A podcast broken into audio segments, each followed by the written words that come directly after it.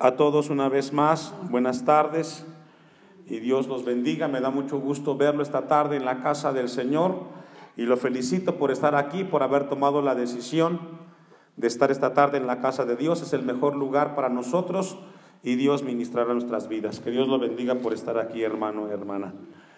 Eh, el tema de esta predicación, el llamado y las excusas de Moisés. Ese es el tema de esta porción de la palabra. Hace ocho días, en el capítulo 3, iniciamos lo que fueron eh, dos de las cinco excusas que Moisés antepuso en el llamado que Dios le hizo cuando estando en Madián, después de 40 años, Dios lo llama y en ese llamado Moisés pone excusas. Eh, leímos el capítulo 4 porque es una continuación del capítulo 3, ya que fueron cinco excusas que Moisés le hizo a Dios y que Dios le contestó. Es importante entender que Moisés es el primer hombre en la Biblia llamado formalmente por Dios para comprometerse en su servicio a Dios. Eh, Digo de manera formal porque cuando Dios llamó a Abraham, Dios lo llamó para que se fuera de un lugar a otra con su familia. Pero en el caso de Moisés fue específico, fue de manera formal que le hizo un llamado. Abraham fue llamado por Dios no para una misión específica, solo fue llamado para salir de su tierra a un lugar donde no sabía que iba a vivir pero no lo hizo así con Moisés. Moisés es el primer hombre que registra la Biblia que en su llamado es comprometido para servir a Dios. Y esto nos enseña algo, hermanos. Cuando yo leía esto pensaba mucho en usted como iglesia. Usted tiene un llamado de parte de Dios. Desde el momento que usted vino a esta tierra y que usted le entregó su vida a Cristo, usted tiene un llamado para servir al Dios que le salvó. Quizás no, no ha entendido a cabalidad cuál es ese llamado, pero mi oración es que Dios esta tarde pueda clarificar la razón por la cual usted ha sido llamado por el Dios de la gloria. Vamos a compartir algunas, algunas eh, lecciones del capítulo 3 como introducción acerca de este llamado que Dios le hizo a Moisés. Moisés, el primer, la primera lección que encontramos de Dios para Moisés es de que el entrenamiento humano no participa en la obra de Dios. Esa es la primera lección. Recordemos que en el capítulo 3, después de que Dios llama a Moisés eh, en la zarza ardiendo, Moisés comienza a decirle a Dios, ¿quién soy yo para que puedas usarme en esto que me estás llamando. En el versículo 13 de Éxodo 3, dijo Moisés a Dios, he aquí que llegó que llego yo a los hijos de Israel y les digo, el Dios de vuestros padres me ha enviado a vosotros.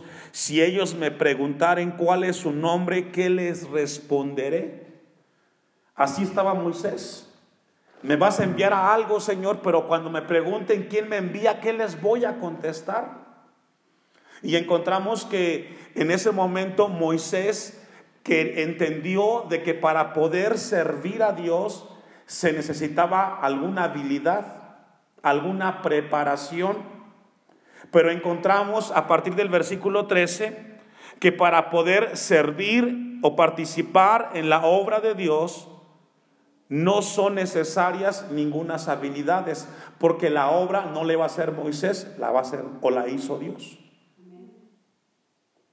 Dios le da la vida a Moisés y por 40 años, ya lo vimos en el capítulo 2, fue eh, eh, preparándose o se preparó en la mejor escuela militar de Egipto, porque él fue criado por la hija del faraón.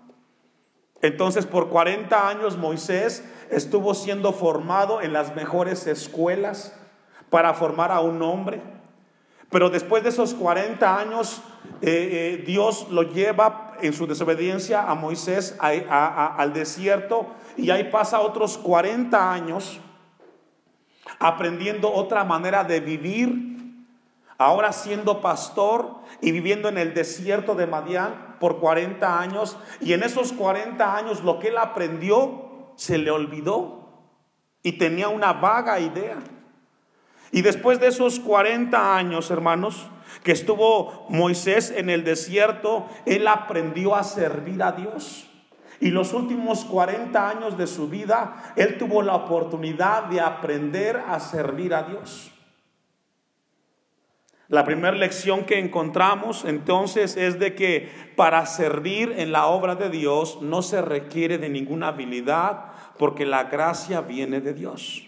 Por eso Romanos 12, 2 dice, no os conforméis a este siglo, sino transformaos por medio de la renovación de vuestro entendimiento para que comprobéis cuál sea la buena voluntad de Dios, agradable y perfecta. Encontramos entonces que en Romanos 12.2 nos habla que el cristiano que va a servir en la obra de Dios tiene que renovarse todos los días a través del estudio de la palabra. Los cultos de, de los martes, hermanos, no es una ocurrencia del pastor. Los tiempos de devocional no es una ocurrencia del pastor. El pastor ha recibido la visión de parte de Dios que la iglesia necesita conocer la voluntad del Dios que adoramos. Y la única manera es estudiando la palabra de Dios. Si el cristiano no se llena de la palabra de Dios, no tendrá cómo servir al Dios de la Biblia. Y Moisés tuvo que entender eso, hermanos. Nuestra mente, nuestra vida será útil en, las manos de Dios en la medida que nosotros conozcamos la voluntad de Dios para nuestra vida que está en su palabra. Si la persona no conoce la voluntad de Dios y no lee la Biblia, nunca podrá ser usado en las manos de Dios. La segunda lección que encontramos en el llamado de Dios a Moisés es que la manera como Dios preparó a Moisés como instrumentos. Si usted recuerda en el capítulo 2, en el capítulo 3, mejor dicho, del libro del Éxodo, cuando Dios se le revela a Moisés en la zarza ardiendo, hermanos, la primera lección que Moisés aprendió en el llamado fue la santidad de Dios. Dice Éxodo 3, 4 y 5. Viendo Jehová que él iba a ver, lo llamó Dios de en medio de la zarza y dijo, Moisés, Moisés, y él respondió, heme aquí, y dijo, no te acerques, quita tu calzado de tus pies, porque el lugar donde tú estás, tierra que hermanos, santa es. La, primer, la segunda lección o la primera lección, mejor dicho, que aprendió Moisés es que para poder servir a Dios necesitaba entender que Dios es un Dios santo y que Él era pecador. Si usted, como hijo, como hija de Dios, si usted desea trabajar o servir en la obra de Dios, es necesario que entendamos como iglesia que Dios es santo y que para poder servir tenemos que hacerlo una vida de integridad. A veces la gente quiere servir a Dios, pero su vida está mal, está en pecado. Moisés tuvo que entender y todo ministro, todo siervo de Dios tiene que aprender la primera lección en el servicio a Dios es entender que Dios es santo, hermanos. Si no entendemos eso, nuestro servicio a Dios nunca será servicio. Esto nos enseña que cada vez que estemos cerca de Dios tendremos que venir con una actitud de arrepentirnos de las cosas que hemos hecho malas y ponernos en las manos de Dios. Una tercera lección que encontramos en el llamado de Dios a Moisés es que Dios le revela a Moisés que Él es un Dios fiel a sus pactos y fiel a su llamado. Y esto es muy importante, hermanos. Dios es un Dios fiel. Podemos sentirnos solos, pero Dios está con nosotros. Y Él nunca nos dejará. Eso yo estoy convencido. No importa cuánta gente esté aquí, la iglesia está de pie no por la gente que asista, sino porque Dios es fiel. Y tenemos que entender eso. Podemos sentirnos desconcertados en, algún momento de nuestra vida como cristianos, pero Dios es fiel a sus pactos y Él dijo en Mateo 28, versículo 20, he aquí, yo estoy con vosotros todos los días hasta el fin del mundo. Y es una verdad. Y Moisés entendió eso, hermanos, que Dios es fiel versículo, capítulo 4, versículo 10. Éxodo 4, 10. Dios le garantizó a Moisés que nunca estaría solo. Y eso es lo mismo que Cristo prometió a la iglesia, que nunca estaríamos solos. Tenemos esperanza en Dios, hermanos. Dice Éxodo 4:10, entonces dijo Moisés a Jehová, ay Señor, nunca he sido hombre de fácil palabra, ni antes, ni desde que, ni desde que tú hablas a tu siervo, porque soy tardo en el habla y torpe de lengua. Fíjese que Moisés en este pasaje nos revela a un hombre terco y orgulloso, que confiaba en sus capacidades para poder servir a Dios. Él pone aquí una excusa, Señor, yo soy torpe para hablar, no sé hablar. Y él pensó que eso era una limitante para que Dios cumpliera el propósito en su vida. A veces el hombre piensa que sus obstáculos, sus debilidades son un, impedimento para que Dios obre en tu vida, hermano. Si tú estás pensando así, estás pensando en servir a Dios en tus fuerzas y no en la gracia de Jesucristo. Ahora, Moisés habla en un plano, le decía, de orgullo y de terquedad, y aún más mentiroso. Porque según Hechos capítulo 7, versículos 21 y 22, Moisés no era tartamudo, era un hombre poderoso en palabra. Búsquenlo. Hechos 7, 22.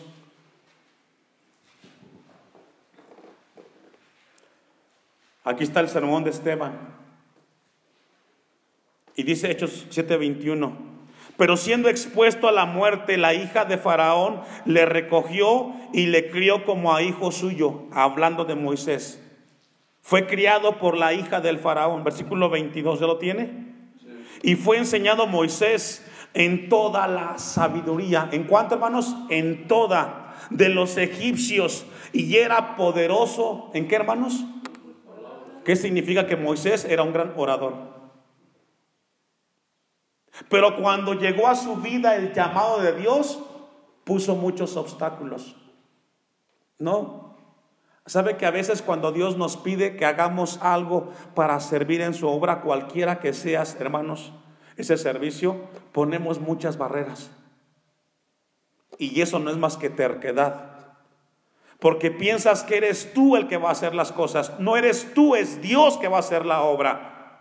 Lo que Dios quiere es que nos dejemos usar por Él y dejemos de poner obstáculos con nosotros mismos. Es que el tiempo, es que los años, es que las fuerzas, hermano, iglesia del Señor, la obra la hace Dios. Dice que Moisés era un hombre poderoso en sus palabras y obras. Moisés según este versículo, era un gran orador. Pero cuando Dios le hizo el llamado, Señor, tú sabes que yo no puedo hablar frente al público. Tú sabes que yo no tengo la capacidad. ¿Qué les voy a decir? Versículo 11 de, de, Éxodo 4.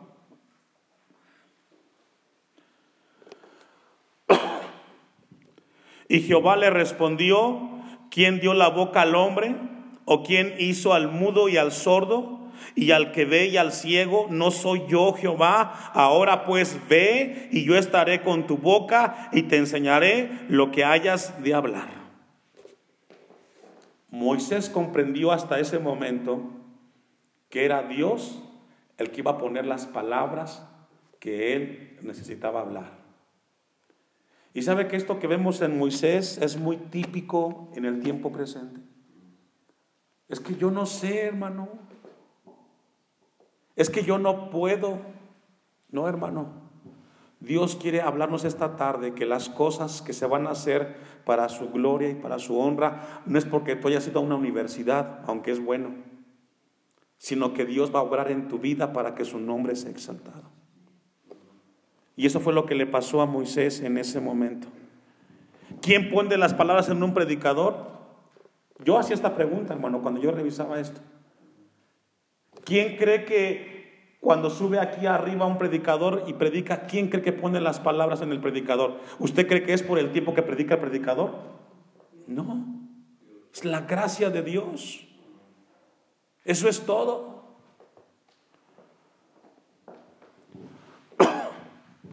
Versículo 13 de Éxodo 4. Y él dijo, ay Señor, envía, te ruego, por medio del que debes enviar. Encontramos aquí a un Moisés que sigue igual de rebelde y terco, diciéndole, Señor, ¿sabes qué? Envía al que tú quieras, menos a mí. Así comenzó el gran hombre de Dios, siendo rebelde y siendo terco al llamado de Dios. Ahora, en respuesta a esa rebelión de Dios, e, de Moisés, perdón, en respuesta a esa rebelión de Moisés, Dios le contesta del 14 al 17 de Éxodo 4. Entonces Jehová se enojó contra Moisés y dijo, ¿no conozco yo a tu hermano Aarón, levita, y que él habla bien, y he aquí que él saldrá a recibirte, y al verte se alegrará en su corazón? Tú hablarás a él y él y, pondrás en su boca las palabras y yo estaré con tu boca y con la suya y os enseñaré lo que hayáis de hacer.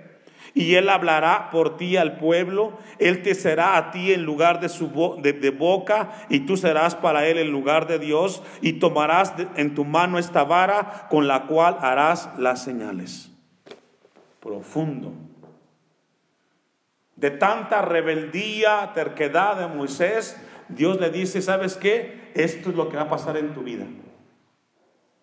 Ahora, esto nos enseña algo muy importante, hermanos. Dios conoce el futuro. Y lo que le estaba diciendo a Moisés, esto es lo que va a suceder con tu vida. Voy a enviar a Aarón para que sea el hombre que le hable al pueblo. Y tú le dirás a él lo que se le va a decir al pueblo. Hermanos, cuando yo leía esto, me daba profunda paz el saber que servimos a un Dios vivo y que Él es bueno con nosotros, hermanos. Y que es para siempre es su misericordia. Vamos a, con esa introducción, vamos a, a iniciar esta tarde esta porción de la, de la palabra de Dios. Vamos a ir al versículo 10.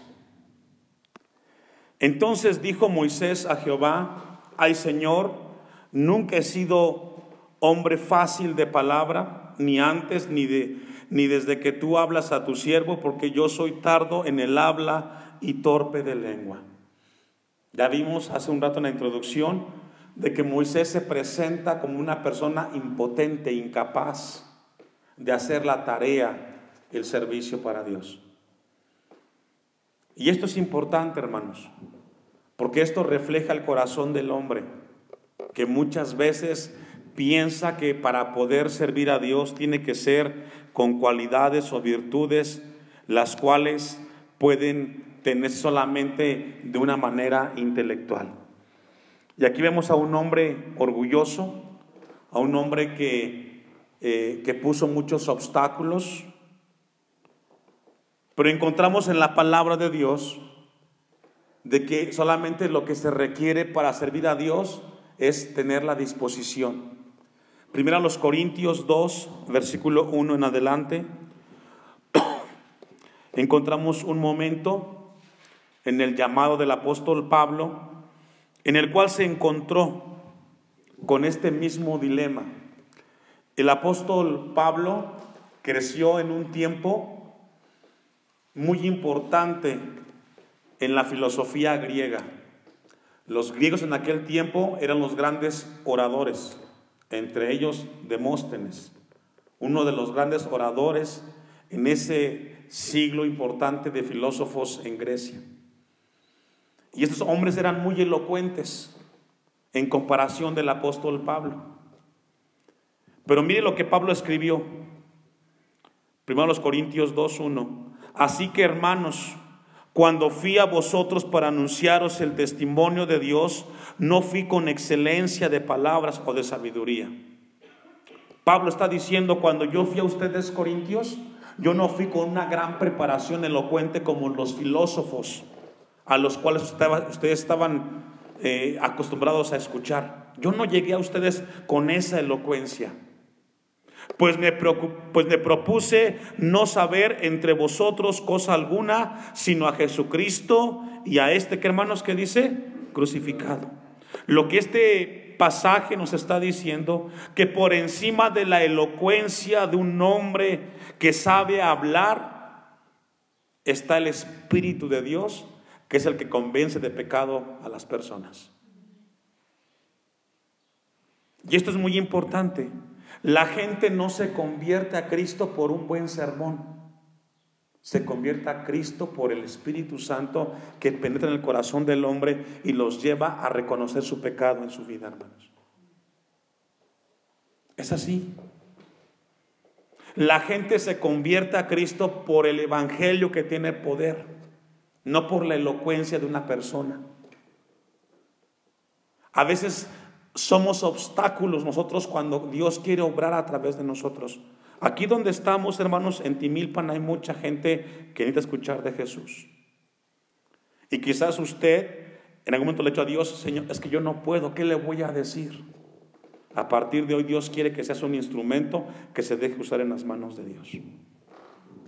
Dice el texto 3, y estuve entre vosotros con debilidad y mucho temor y temblor. Y ni mi palabra ni mi predicación fue con palabras persuasivas de humana sabiduría, sino con demostración del Espíritu y de poder. Ahí está el mensaje de Pablo. Yo cuando fui a ustedes, Corintios, no fui con grandes protocolos, no, yo fui con un mensaje donde el poder del Espíritu de Dios era el que convencía a la gente de su pecado. Versículo 5, para que vuestra fe no, esté fundada en la sabiduría de los hombres, sino en el poder de Dios. La gente vendrá a los pies de Cristo, hermanos, cuando nosotros entendamos que no es porque sepamos hablar, sino porque Dios pondrá de su gracia en cada palabra que digamos. Amén. Vamos a regresar a Éxodo capítulo 4.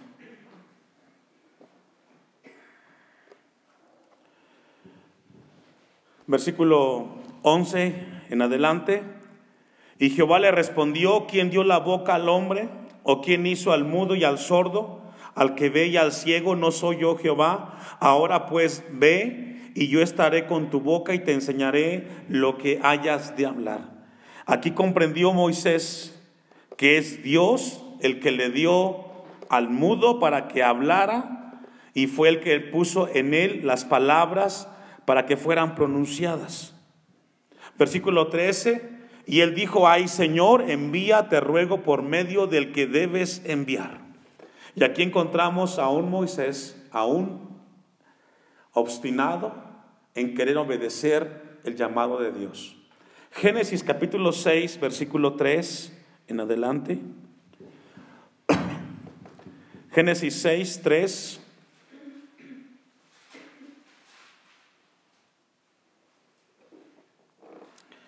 Y aquí encontramos un pasaje en el cual el hombre después de estar en rebeldía con Dios, el crecimiento del pecado en ese momento y la inmoralidad, dice Génesis 6, 3, y dijo Jehová, no contenderá mi espíritu con el hombre para siempre, porque ciertamente él es carne, mas serán sus días 120 años. Dios deja claramente, hermanos, en este pasaje asentado, que nuestra responsabilidad es muy grande, hermanos, delante de Dios.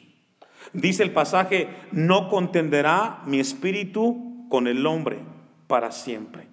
Dice otra versión, mi espíritu no se quedará en los humanos para siempre porque ellos son mortales. Lo que el pasaje está diciendo, hermanos, es de que Dios nos da a nosotros responsabilidades que tenemos que hacer. Y aunque no las hagamos, no vamos a evadir nuestra responsabilidad. Por ejemplo, si Dios te dio un hijo, tu deber es criar a ese hijo en el temor de Dios. Si no lo haces, Dios te va a pedir cuentas. Y aunque tú no lo hagas, no te va a eximir de la responsabilidad que tienes como padre frente a ese hijo. Y esto es muy importante entenderlo delante de Dios, hermanos. Lo que está diciendo el pasaje, Dios no te va a forzar a que tú hagas bien las cosas, pero tampoco te va a quitar la responsabilidad que tienes frente a Él por lo que Él te dejó en esta tierra. Y esto es muy importante, hermanos. Efesios 4, 22 y 23.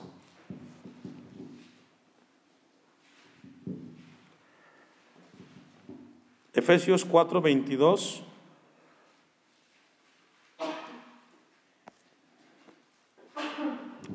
Efesios 4, 22 en adelante. Antes de que lo lea, déjeme decirle, déjeme compartirle esta frase que anotamos. Hay cosas que Dios va a hacer que el hombre no puede hacer y hay cosas que el hombre va a hacer en las cuales Dios no va a intervenir. Y esto es muy importante. Hay cosas que Dios va a hacer que el hombre no puede hacer. Y hay cosas que el hombre va a hacer en las cuales Dios no va a intervenir. Le explico. Si Dios te manda hacer algo que tú debes de hacer y tú no quieres hacer, Dios no se va a meter, hermano. Pero tú eres responsable de ello. Por ejemplo, el trabajo.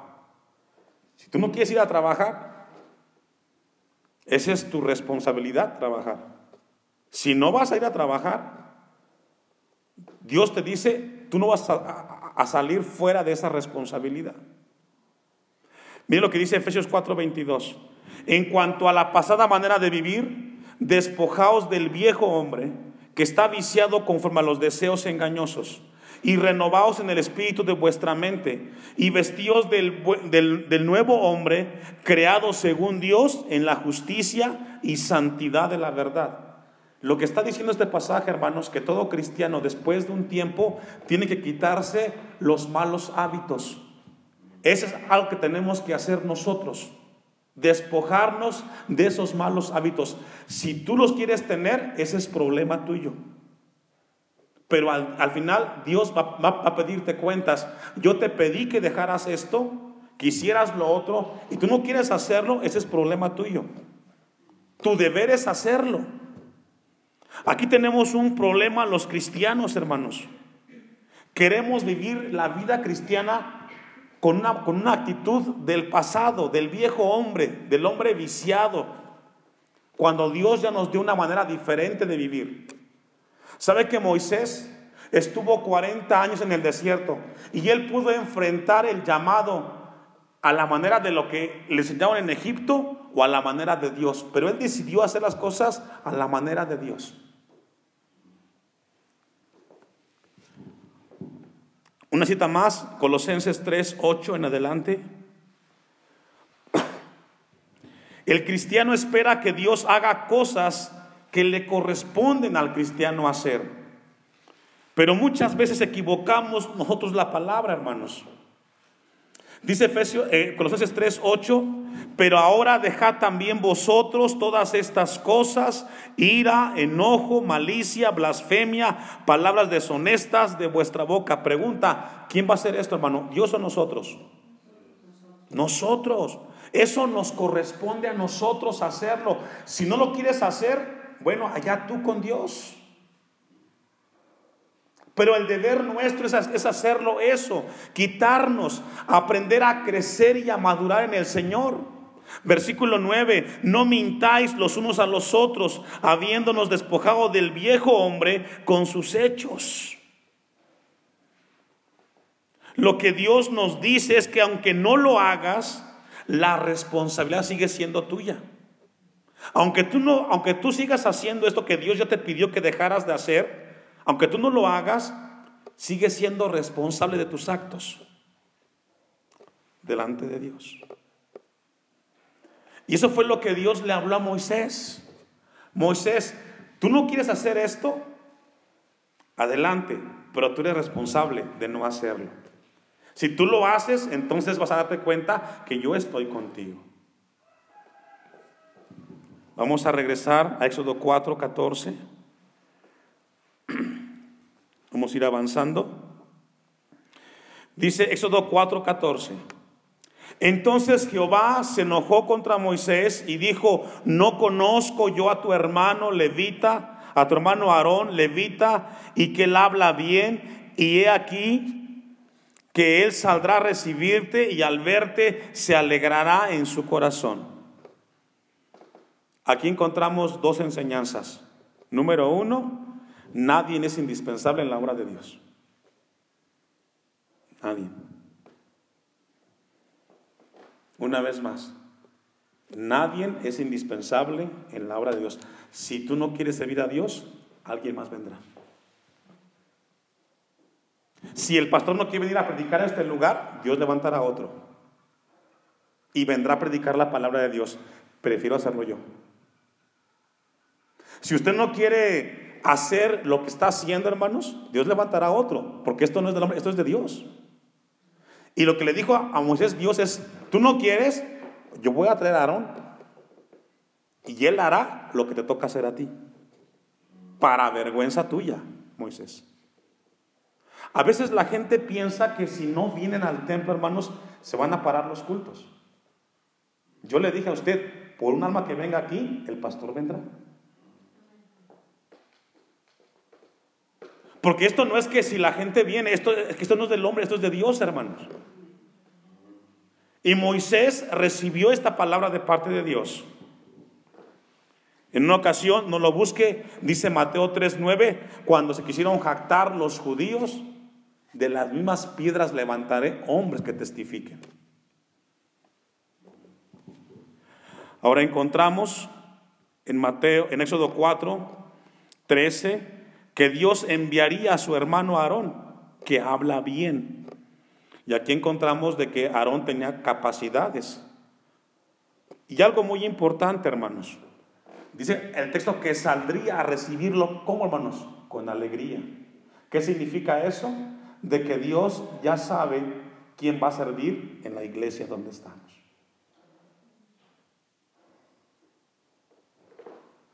¿Sabe que cuando yo leía esto me daba mucha paz? Algunos se han equivocado. Dios ha puesto en el corazón del pastor quién va a servir. Dios sabe que usted estaría haciendo lo que ahora está haciendo, sirviendo en la obra de Dios. A veces hay gente que no lo hace con la misma responsabilidad, pero el problema no es del pastor, el problema es del hermano que no lo hizo en el temor y obediencia a Dios. Pero el llamado era servir en esa área. Ahí está varón, saldría a recibirle con alegría al ver a Moisés. Y esto nos habla que Dios tiene preparados a la gente que va a colaborar con el pastor en la iglesia donde nos tiene en este lugar. Usted hace lo que hace porque Dios sabía que usted era la persona indicada para hacer esa, tarea que está haciendo, hermano, hermana. Y a Dios gracias por ello. Versículo 14 dice, saldrá a recibirte y al verte se alegrará en su corazón. Vamos a ir concluyendo. Versículo 15. Tú hablarás con él y pondrás en su boca las palabras, y yo estaré con tu boca y con la suya, y os enseñaré lo que hayáis de hacer. Es importante entender esto, hermanos. En cada iglesia que se levante debe de haber un pastor. El pastor es el siervo a través del cual Dios comunica la voluntad al pueblo y no al revés. Es decir, y esto es muy importante, no hay iglesias en las cuales digan, estamos reunidos para que venga un pastor. Dios levanta una iglesia a través del llamado de un pastor y comienzan las ovejas a llegar a esa iglesia, no a la inversa. Versículo 16. Y él hablará por ti al pueblo, él te será a ti en lugar de su boca y tú serás para él en lugar de Dios, y tomarás en tu mano esta vara con la cual harás las señales. Y aquí encontramos que Dios le habla detalle por detalle a Moisés lo que iba a suceder. Y nos habla de un Dios omnisciente, que todo lo sabe. Y para concluir, versículo 18, hermanos. Así se fue Moisés y volviendo a su suegro Jetro le dijo, iré ahora y volveré a mis hermanos que están en Egipto para ver si aún viven. Y Jetro dijo a Moisés, ¿qué le dijo hermanos? ¿Sabe que este, esta última frase de este versículo 18 revela el agradecimiento de Moisés con su suegro? Ahora esto es muy importante, hermanos. Moisés hubiera sido irresponsable de su parte si él se va a Egipto de regreso y no le comenta nada a su suegro. Yo me encontré aquí una enseñanza muy importante que comparto con la iglesia, hermanos. Las actividades espirituales no nos quitan de nuestra responsabilidad en nuestra vida diaria. Jetro fue el que recibió a Moisés cuando llegó al desierto y le dio agua para beber. Le dio trabajo para, para que pastoreara ovejas. Y aún más le dio a su hija para que tuviera hijos con ella. Y aunque Moisés era, llamado por Dios, él supo decir, gracias suegro por apoyarme y por cuidarme el tiempo que estuve con usted. Esa es una gran enseñanza para nosotros como cristianos. No importa qué, qué tan espiritual tú seas, pero si vas a un trabajo, sale en paz de ese trabajo y da las gracias. Es triste como cristianos que equivocamos nuestra postura, hermanos. Suegra, gracias por el taco que me vistes. Vecina, gracias no hay mejor cosa para el cristiano que aprender a dar gracias cuando alguien nos apoya. No es por el otro, es porque somos hijos de Dios y somos llamados a ser agradecidos.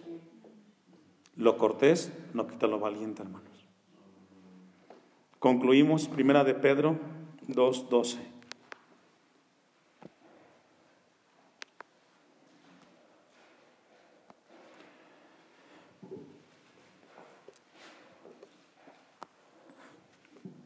Primera de Pedro 2.12 ya lo tiene. Manteniendo vuestra, manteniendo buena vuestra manera de vivir entre los gentiles, para que en lo que murmuran de vosotros como de malhechores, glorifiquen a Dios en el día de la visitación, al considerar vuestras buenas obras. Por causa del Señor, someteos a toda, ¿a cuánta? A toda institución humana, ya sea al rey como a su, como a superior ya los gobernantes como, como por él enviados para castigo de los malhechores y alabanza de los que hacen bien. Porque esta es la voluntad de Dios, que haciendo bien hagáis callar la ignorancia de los hombres insensatos. Y usted puede seguir hasta el 18, hermanos. Dios nos dice, no es por el otro.